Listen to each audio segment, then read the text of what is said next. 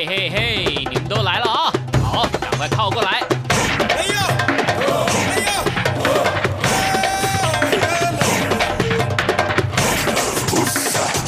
想了解台湾吗？一起来收听《台湾红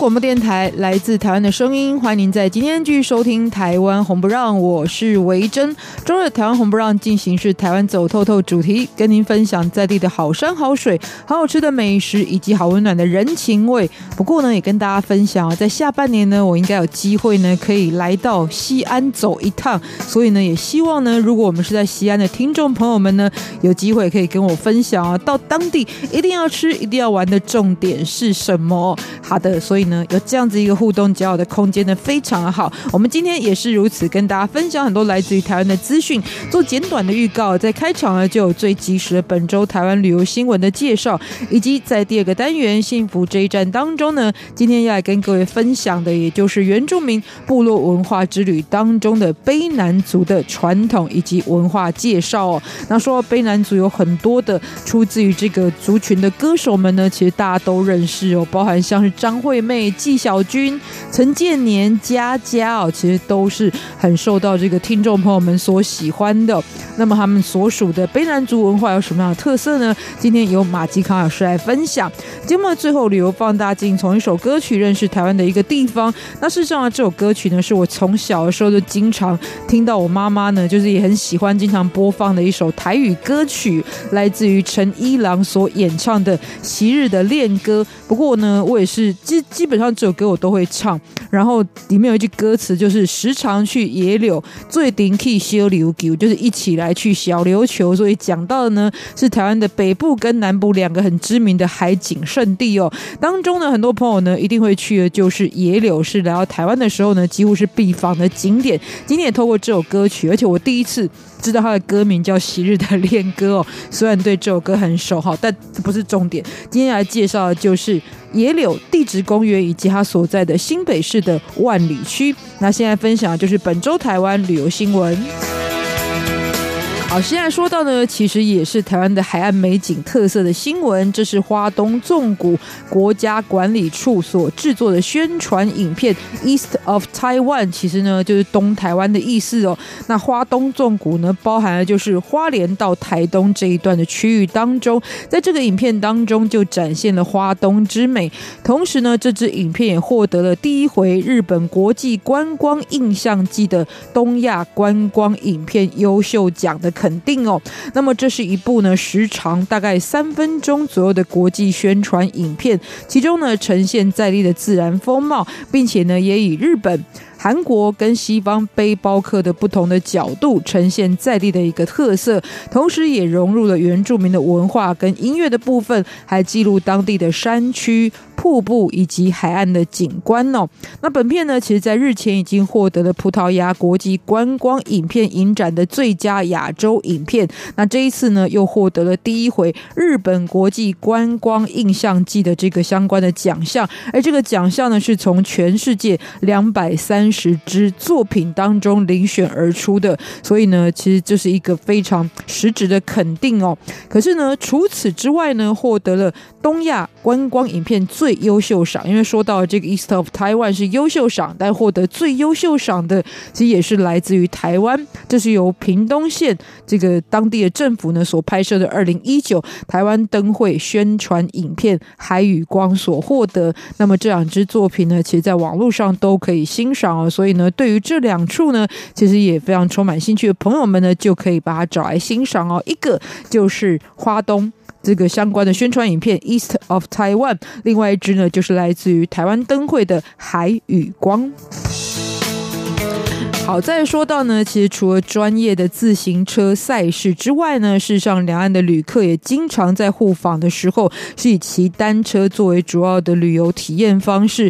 那也像刚刚提到，其实比赛参加这个两岸的参赛者也很多。但如果呢不是进行这种竞赛的，很多人现在呢也是会透过骑自行车的方式来认识当地的风光哦。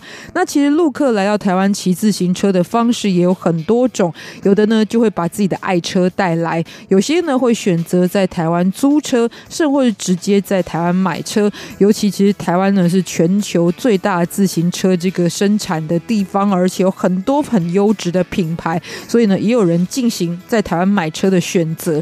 那如果是自己带着车来到台湾的旅客呢，通常是一出桃园机场就开始进行环岛的旅程，而在行程结束之后呢，当然就要回到最多的人是回到桃园机场。然后在这个当地出境之后呢，回到自己所属的地方。但在当中有一个服务，可能很多朋友不知道，就是在桃园机场的附近呢，就有自行车店。其实呢，提供了如果你在台湾完成了环岛的壮举之后，其实要回去的时候，可以在当地呢进行自行车装箱的服务。当然呢，这个自己可能也可以装，也有相关的技术。不过如果由当地的自行车这个相关的店家来服务的话呢，那整个的。过程就是更专业，而且呢更有保障哦。相对来说，现在台湾到中国大陆呢，骑自行车的旅客也是持续成长，而且足迹遍布各地。那么也从以前单纯的骑车体验呢，到今天其实有很多台湾旅客到当地去参与马拉松的体育赛事活动哦。所以呢，如果你还没有用这种方式来体验，不过你觉得自己骑单车技术不错，或是呢觉得这是一个会有截然不同经验的旅程呢，其实也可以去理解的相关的。其实配套非常完整的方式。好，再说到，这是位在于台北市的北投区，曾经作为少帅也是历史人物的张学良所居住的住所。今天呢，则在古迹活化之后，成为了景点，并且兼具美食主题的百年建筑，就是少帅禅园。在连续三年入选法国的全球千大餐厅之后呢，今年也进入被称为中国版米其林餐厅指南的黑珍珠餐厅指南。那这个评选呢，其实是以全全球的七百万家餐厅作为标的哦，那么在今年呢，只选出了两百八十七家餐厅上榜，其中一家呢就是少帅禅园，而且当然这么样一个高规格标准的评选呢，内容就是非常的多，包含呢有这个烹饪的水准、体验的感受，还有传承创新这三大方向。那么这一次在大众点评的部分呢，台北有十九家餐厅入围，但最后只有四家。加入榜，还是这句话，就是烧水禅园也是其中一个，而且呢，它的特色就是以张学良的养生哲学结合在地的食材，然后运用料理的创意呢，摘下一钻被评选为聚会必吃的餐厅。好，那另外要说到的是即将到来在台湾的三月迎妈祖的绕境活动，这也是台湾一年一度的宗教盛事。即使呢不是信徒的话，其实也有不少人对于这样子整个历程是八天七夜，以步行方式呢，其实走遍中台湾很多县市的活动呢是非常有兴趣，甚至有些人呢觉得是一生一定要走一次的行程哦。不过事实上啊，其实，在台湾的妈祖庙呢，这个有登记在案的大概就有三百多间，所以妈祖有关的这个绕境活动也非常的多，但当中非常有名的就包含了台中的大甲镇南宫、台北的松山慈祐宫，也是很多人来到台北一定会去逛的饶河街夜市，在这个夜市的入口其实就是慈祐宫。哦。另外还有苗栗的白沙屯拱天宫以及彰化的南瑶宫。那其中呢，拥有两百多年绕境进香历史的彰化南瑶宫呢，其实今年也特别提供了香路旅游的指南。那么在参与活动的同时呢，也就可以。一路体验从彰化，然后穿越到嘉义、云林等地的人文与美食旅途。也就是说，接下来呢，其实在这个诶妈祖生，就是妈祖的生日三月二十三，所以大部分绕境活动就是从这个前后展开。如果接下来在这段时间呢，来到台湾呢，其实也可以来进行相关的特殊的属于在地文化的体验活动。好，以上是今天跟大家所分享的本周台湾旅游新闻。那么这里我们要欣赏一首韩国歌曲呢，虽然是韩国歌曲，那么跟台湾的旅游的串联是什么呢？就是很多的朋友呢可能都知道，或者是我很喜欢，在韩国有一支男子团体，也就是 EXO。那么他们所拍摄的实境节目，也就是属于他们的团体综艺节目，就是 EXO 的《爬梯子世界旅行》第二季。第一季是去日本，第二季呢后来就选择来到台湾。那最主要是造访，其实很多综艺节目呢，可能比较少触及到南台湾的高雄跟屏东各地。那之前播出的内容呢，也可以看到他们前往垦丁赫赫有名的海生馆来进行拍摄哦，就看到他们跟鱼群近距近距离的接触，而且呢，也在这个非常宽阔的大洋池之前跟红鱼呢来进行拍照任务等等非常有趣的内容。所以呢，相对来说呢，也增加高雄跟屏东的能见度。同时间呢，很多人呢可能也可以透过这一部作品呢，对当地的景点有更多的了解。所以在这边呢，就来欣赏来自于他们的歌曲，同时也算他们的成名经典之作。这首歌曲就是《咆哮》，一起来欣赏。带回到节目当中，就要进行今天的幸福这一站，介绍原住民部落之旅的卑南族之旅。 지금 위험해. So dangerous. 자꾸 나를 자극하지 마. 나도 날 몰라. 숨이 자꾸 멎는다. 네가 날 향해 걸어온다. 나를 보며 웃는다. 너도 내게 끌리는지 눈앞이 다. 캄캄해. 네가 뚫어져라 쳐다볼 때 빛깔이 가까워진 숲속에 날 미치게 만드는 너인 걸.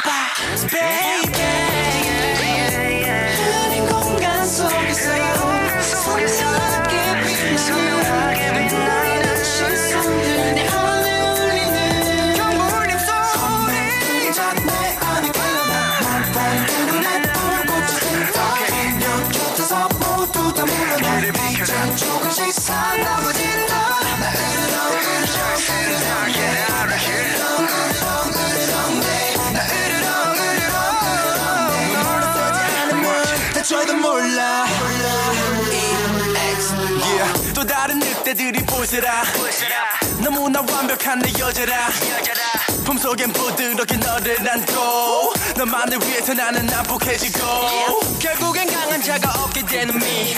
자리가 없으니까 그냥 돌아가. 가는 상태로야. 다르니까 그만 봐. 그녀를 넘어나면 나를 먼저 넘어봐.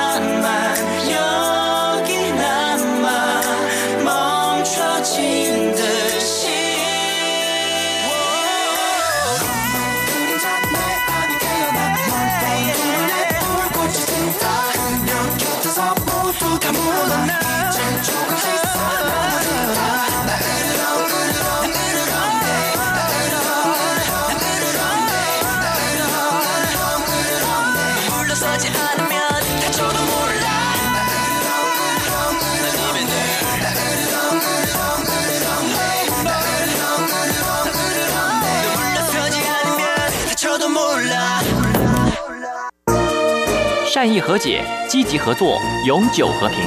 行政院大陆委员会与您携手共创美好的未来。中央广播电台听众朋友，大家好，我是孙燕姿，在这里祝福所有听众平安快乐。我心里，你欢迎您继续收听今天的台湾红不让，我是维珍。在台湾的很多流行歌手当中呢，也许有蛮多的原住民歌手让你印象深刻，尤其呢是以肺活量悠长的这个声线著称的纪晓君啊，或者是早年哦属于民歌之父的胡德夫等人，包含我非常喜欢的陈建年，就是他们都是来自于台湾的卑南族的歌手。我们今天来介绍的是位在于台湾部落之旅的卑南族文化之旅，欢迎到旅游专家马继康老师。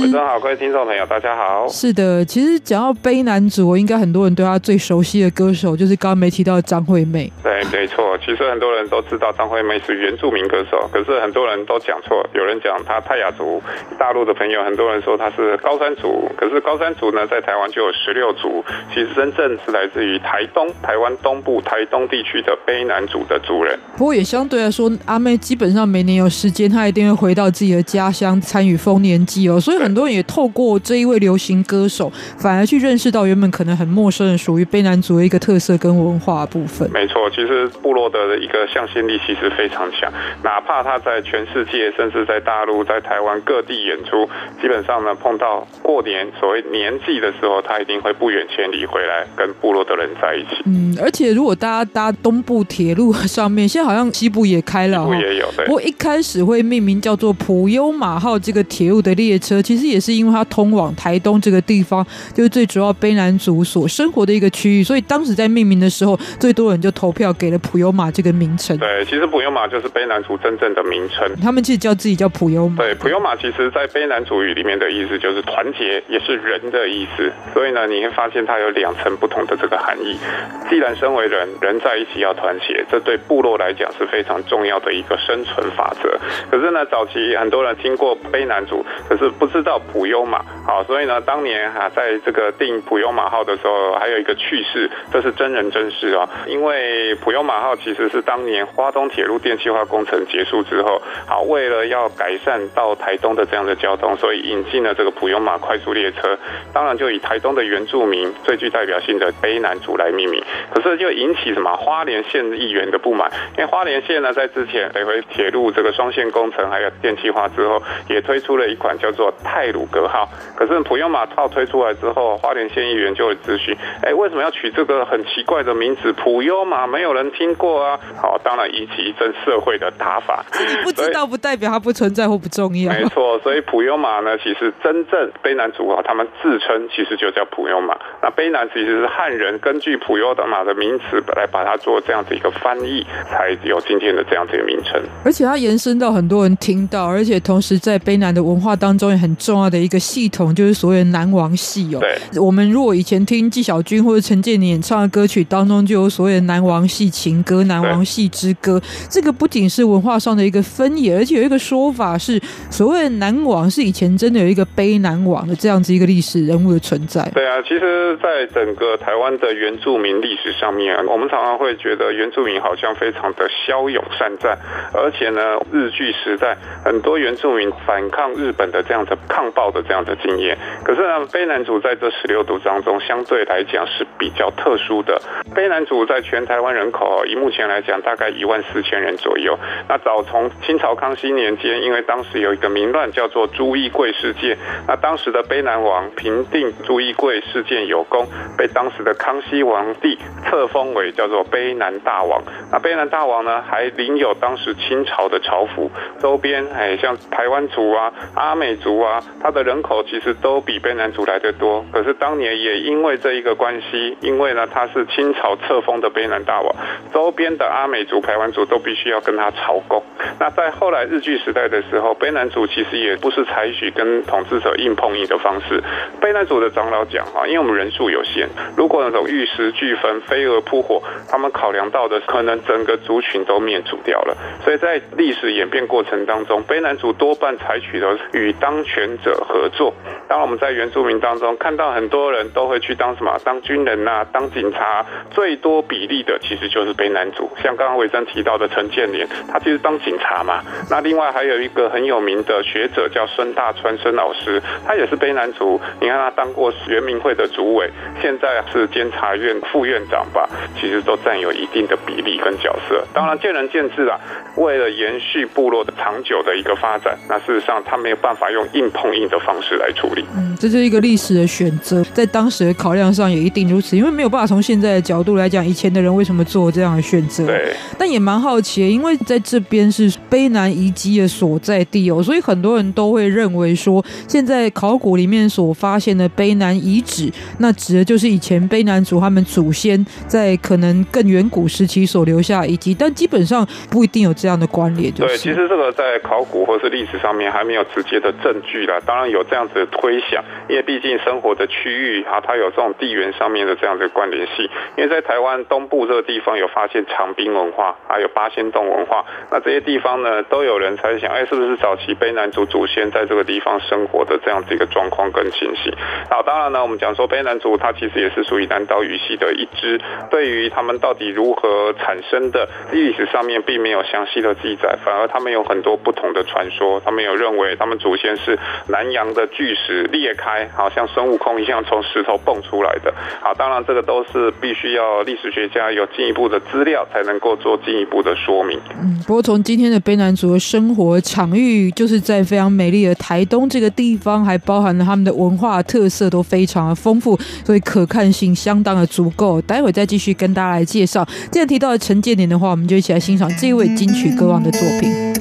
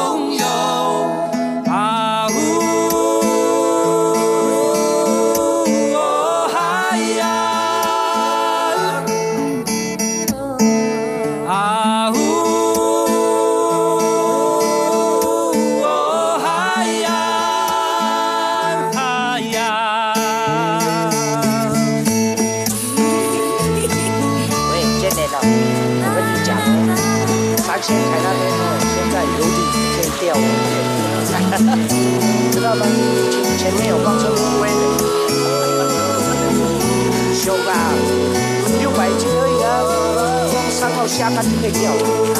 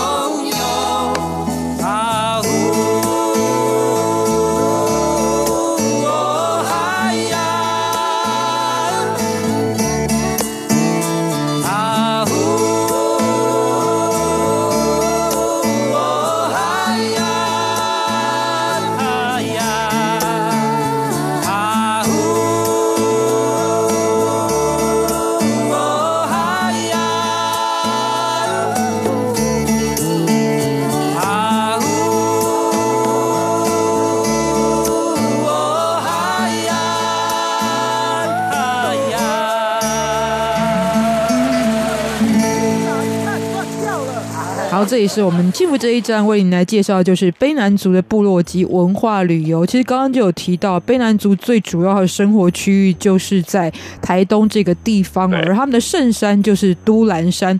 但事实上，如果来到台东的都兰部落，你会发现里面最多的是阿美族。卑南族其实跟阿美族一直有一种爱恨交织的一种情节。对，因为他们生活的区域非常的接近啊。像刚刚维珍提到都兰山，都兰山靠近海边那边叫都兰部落，那是阿美族的部落。其实都兰的说法，据说也是阿美族的说法。对，其实都兰就是阿美族，都兰跟卑南族一点关系都没有。所以我刚刚提到都兰山，山是卑南族的圣山，但他们自己不把它称。阿美族的圣山，都兰的意思就是，如果我没记错，就是海边堆积的这个石头，石头很多的地方，这是阿美语的这一个称呼。可是呢，因为我们习惯了，尤其之前有一个都兰国小嘛，哈，那跟台语的那个都兰的意思，会让人家发出会心的这样一笑。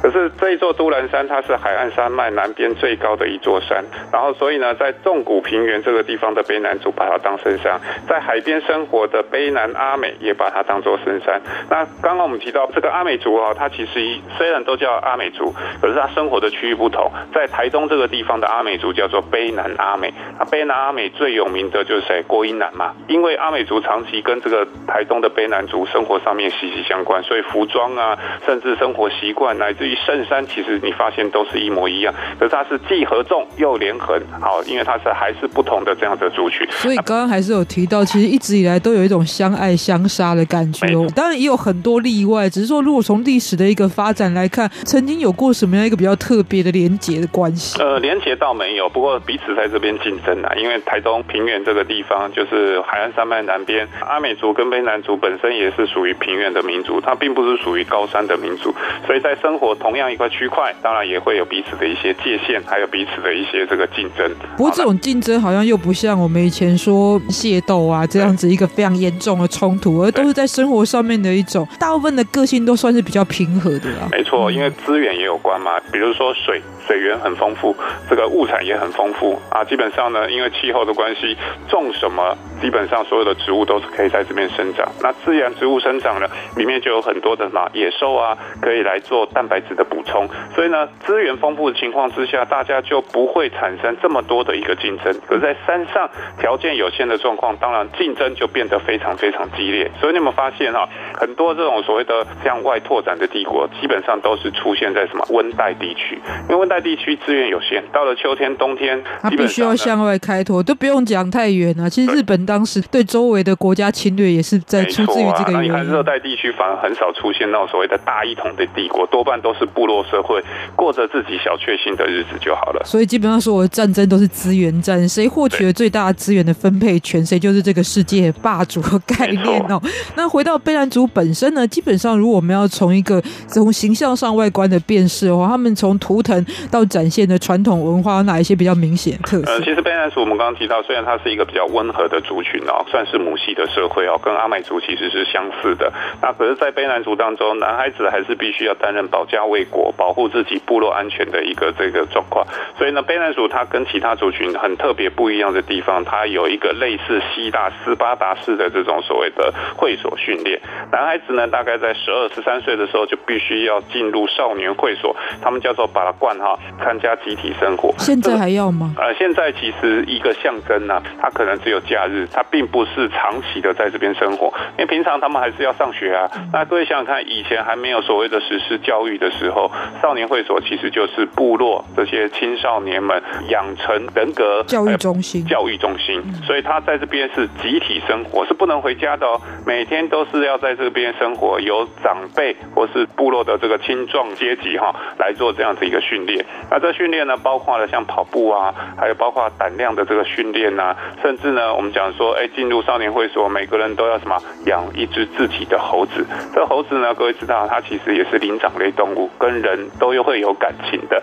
可是呢，当他成年的时候，不呃这个悲男主有一个非常重要的叫做猴祭。那猴祭的时候呢，好，他也是一个成年礼，要亲手把自己从小养到大的猴子亲手把它杀死。各位想想看，很多人都觉得很残忍，可是呢，他们其实训练的就是胆量，因为呢，面对敌人的时候，同情敌人就是造成自己的一个危险。好，所以呢，他其实会有一个类似希腊斯巴达的一个所谓的集体生活的一个非常严格的训练，目的也是透过这样的训练养成一个男人。更重要呢，也可以对自己的部落产生保护的作用。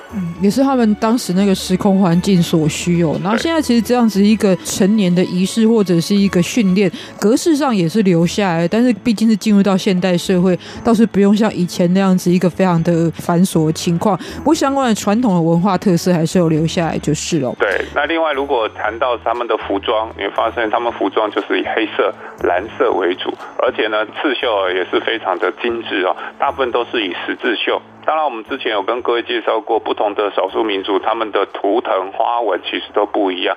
那卑南族呢，它最著名而且最有特色的图案，除了十字绣法之外，它有所谓的人形舞蹈纹，以人形可是好像是在跳舞的那种花纹，作为他们服装上面的一个打理装饰。另外呢，不管男女，他们都有戴花环的习惯，勇士也要戴花环，代表比如说你猎到山猪，参加大猎季回来，戴上花环。客人呢来到部落来当这个贵宾，基本上也是带花环，也可以想见哈，他们其实是一个非常热情，而且花环对他们来讲就是迎宾非常重要的一个方式。嗯，所以大家如果在很多的这些资料影片当中看到的话，其实都可以见到这样子一个非常热情的迎宾的过程哦。不过呢，刚刚提到其实丰年祭也是一个非常重要的祭典，而且呢，在台湾要去哪边最可以体验到整个卑南文化呢？待会再继续跟大家介绍。来听浩恩家家的歌曲《不自由》。哒啦，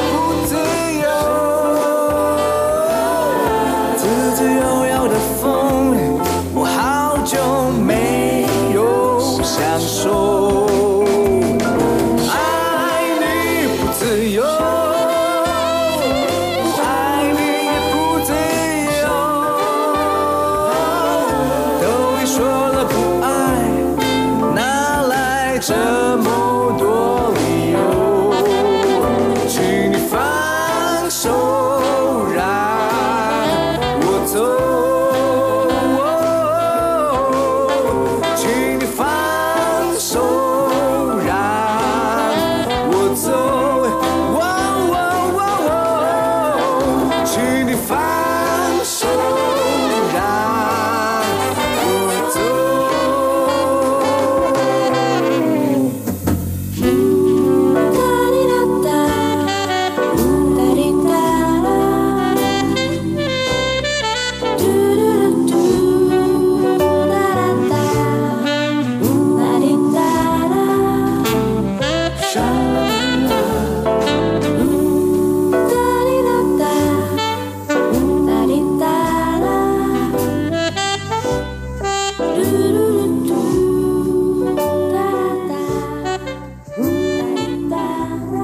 欢迎再回到我们幸福这一站，我是维珍。在刚刚听到的歌曲呢，也是这个最近哦非常受到欢迎的佳佳哈，其实她是纪晓君的妹妹，妹妹唱功非常好的女歌手所演唱的歌曲。今天来介绍他们所属的悲男族，欢迎到我们刘专家马继康老师。大家好。嘿，说到悲男族呢，当然这个他们的祭典是相当的重要，不过有时候都会觉得就是跟阿美族有一点混乱，因为他们差不多的时间来举办丰年祭典。嗯，其实一样，他们丰年祭叫小米收获祭的。那大概也是在七月中的这个时候举行。暑假对啊，可是呢，最具代表性的卑南族的祭典，其实是在年底的时候。年底呢，从十二月二十四号一直到过完元旦元月二号。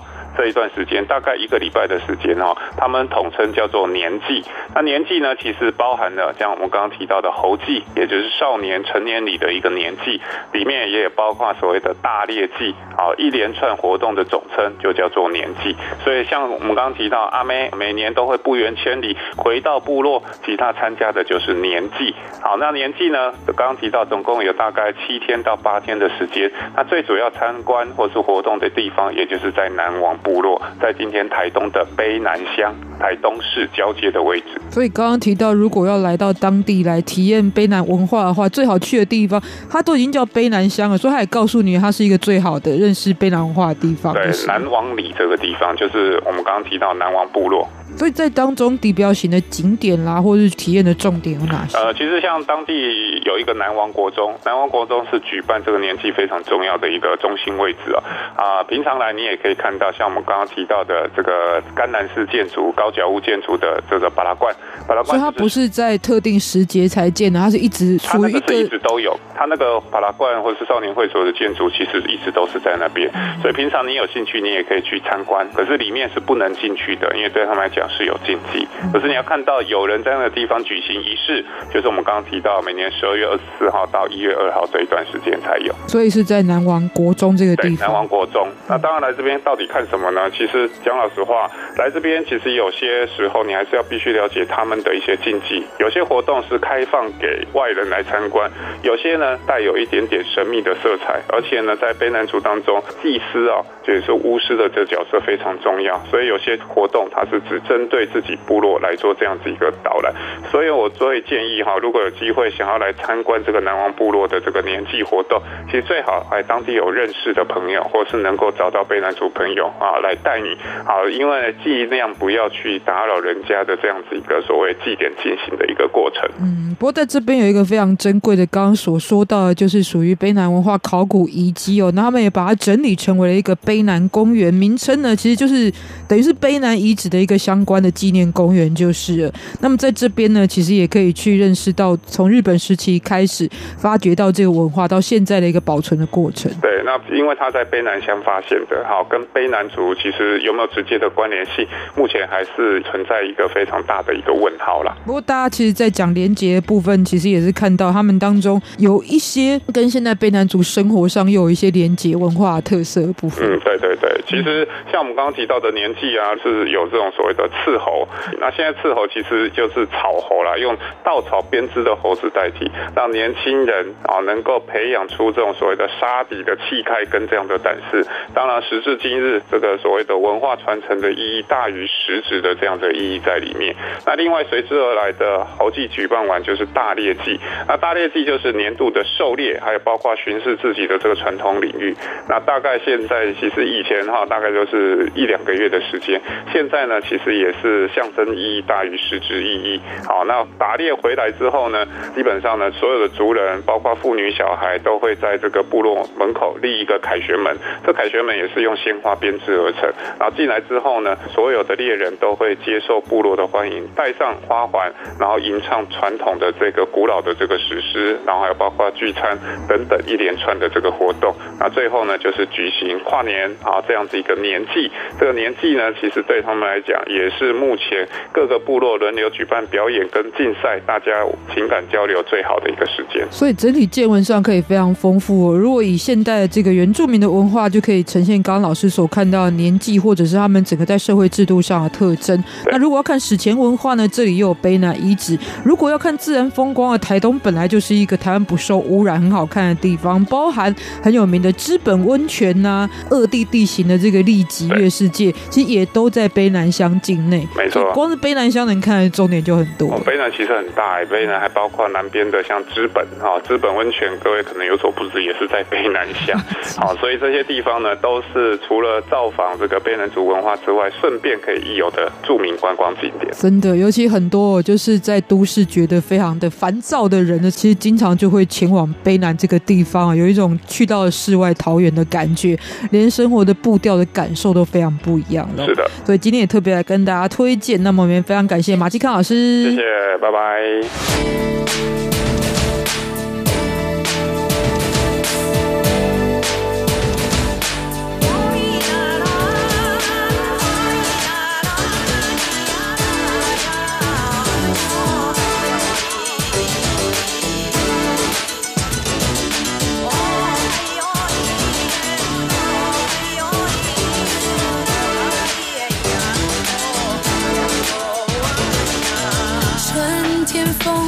笑，常来个深桥，你就像只快乐鸟，夏天日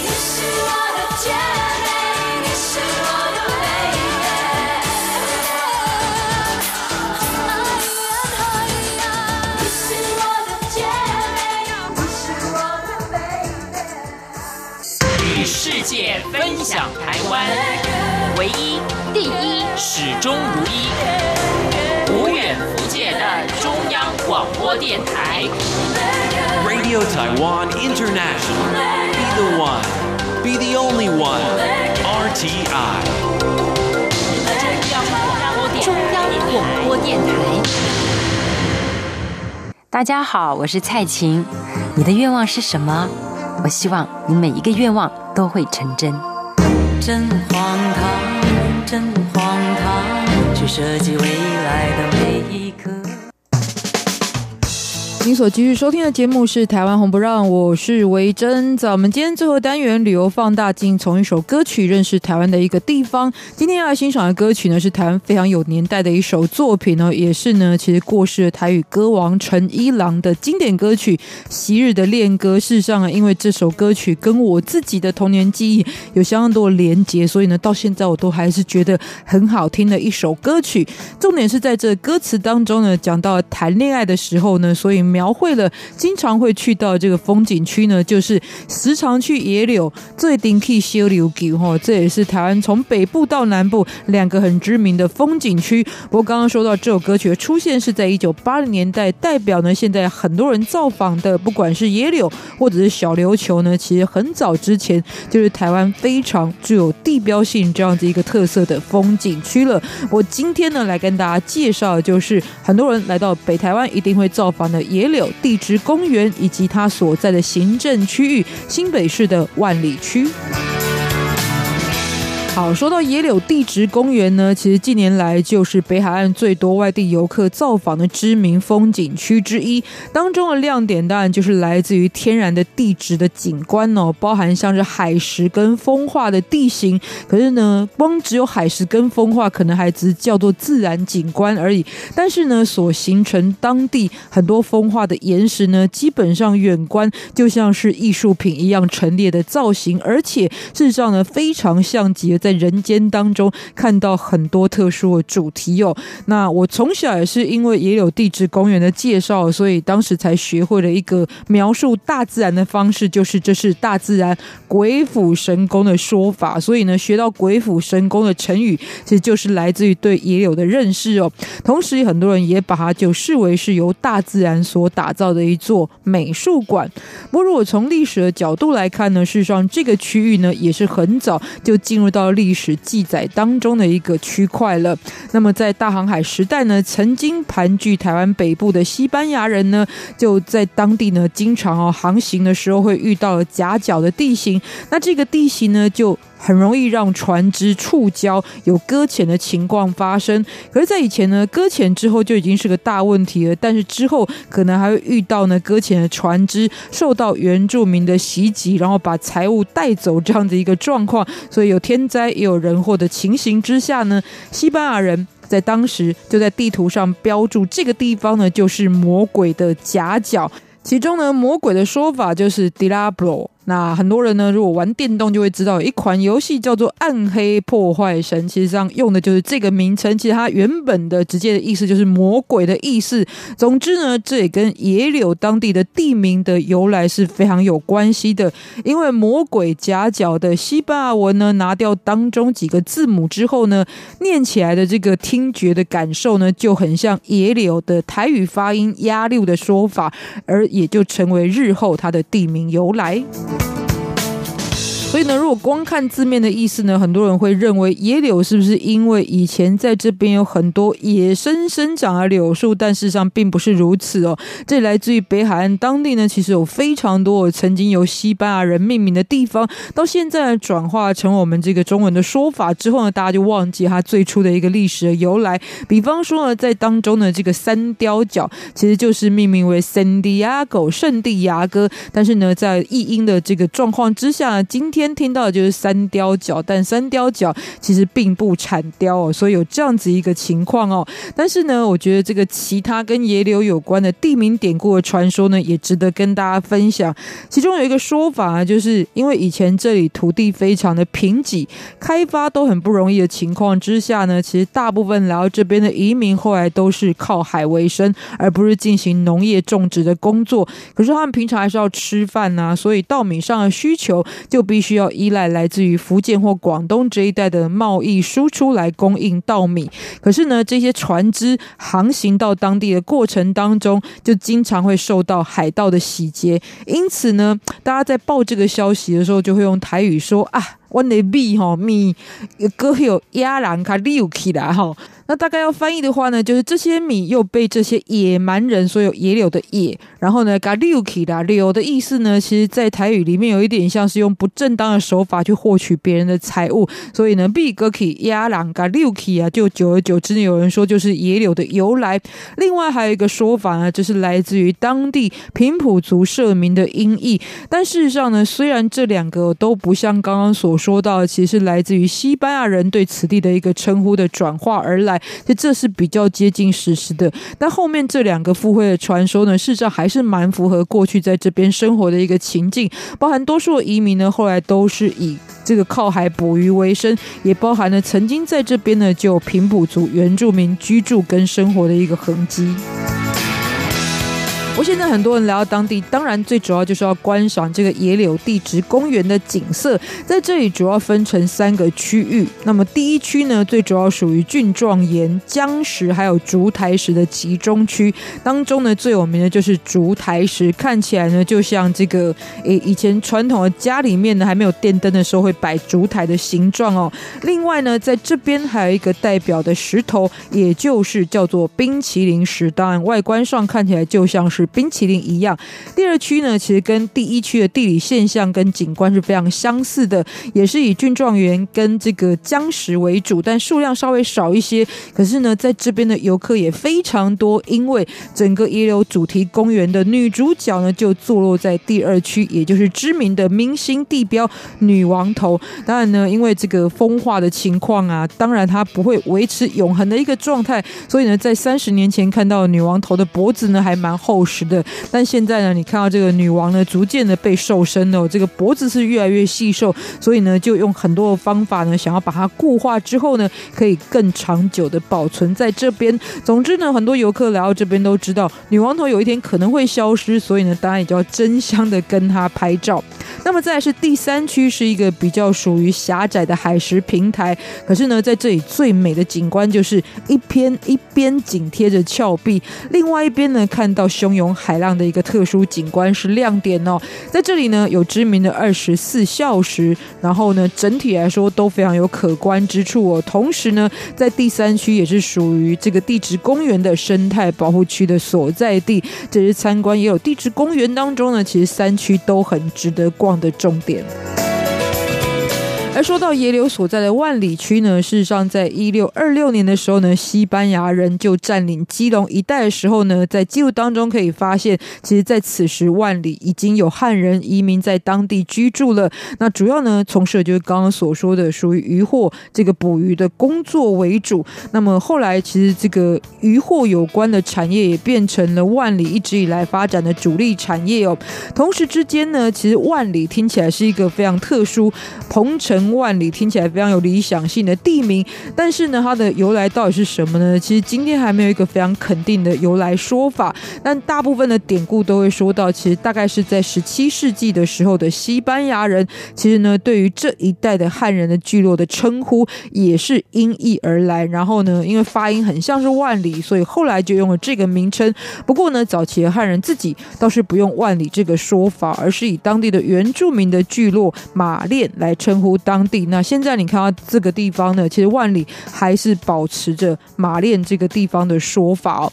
那么在万里区有哪些也很值得拜访的风景区呢？其实有一个这个最近最热门的就是龟吼渔港。那这座渔港呢，其实在今年也刚好是建成满六十周年的时间，光是名称呢就很吸引人注意了，因为乌龟吼叫，在这边可以看到这样子的生态吗？当然有传说，就是说到以前的确有很多海龟就会在这边。产卵，所以他们会躲在洞里面产卵。那洞就像一个孔嘛，所以以前是写龟孔，念起来呢，其实就是这个乌龟产卵的洞的意思。但后来呢，因为写起来要比较像台语发音的文字呢，就加了一个口。可是口呢，我们一看，乍看之下，你不会把它念成孔，你会把它念成吼叫的吼，所以久而久之就变成今天龟吼渔港的由来了。那么在当地呢，因为后来发展出了万里蟹这一道美食哦，所以呢，在这几年来都是饕客也非常喜欢造访的地方，也变成了来到万里必访的一个重点的渔港。今天特别跟大家来介绍，那么在简短的介绍过程当中，搭配这样的气氛，我们就来听到陈一郎的歌曲《昔日的恋歌》。那么呢，也在歌曲当中跟您说再见了。同时，不要忘记下周这个要继续锁定我们的台湾红不让，台湾走透透。下次再见喽，拜拜。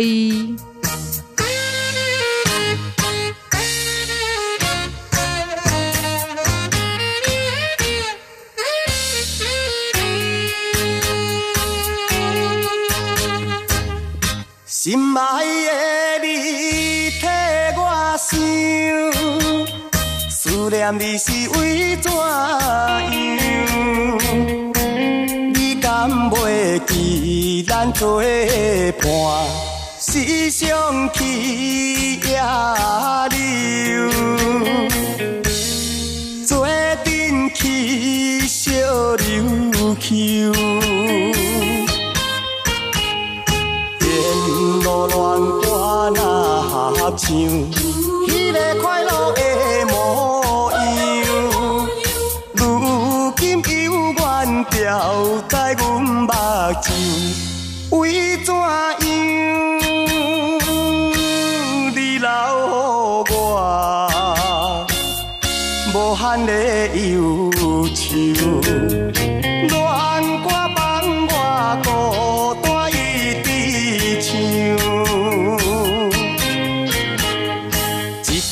一杯，一杯又一杯，